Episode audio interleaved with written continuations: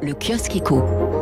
Les grands titres de la presse économique, un grand rayon de soleil ce matin, mais quelques nuages à l'horizon. Métaphore météorologique hein, pour illustrer le regain d'espoir des chefs d'entreprise. Alors, éclusons tout de suite les nuages. C'est en l'occurrence ce fameux variant Delta et son, le variant de variant, le Delta Plus dont nous parlait Augustin, qui pourrait assombrir euh, les perspectives à partir de la rentrée. En attendant, le moral des chefs d'entreprise est tout simplement au plus haut depuis 2007. À la une des échos ce matin, vent d'optimisme sur l'économie française.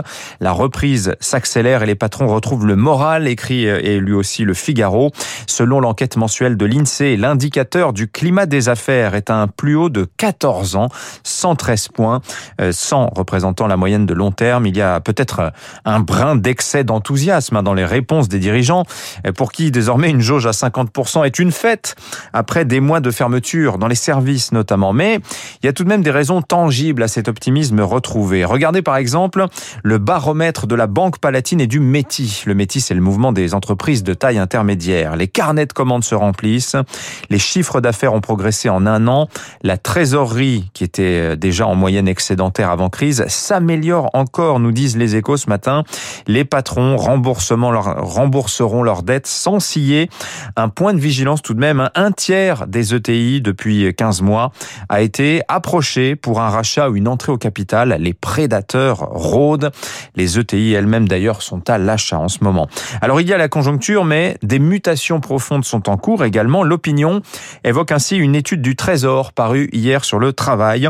Il se passe beaucoup de choses depuis un an dans le monde du travail. Hein. Sur les 300 000 emplois détruits l'an dernier, beaucoup ne seront pas recréés hein, dans les secteurs les plus abîmés.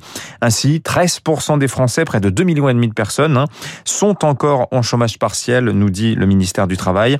Certains travailleurs vont devoir se résoudre à s'orienter dans d'autres filières.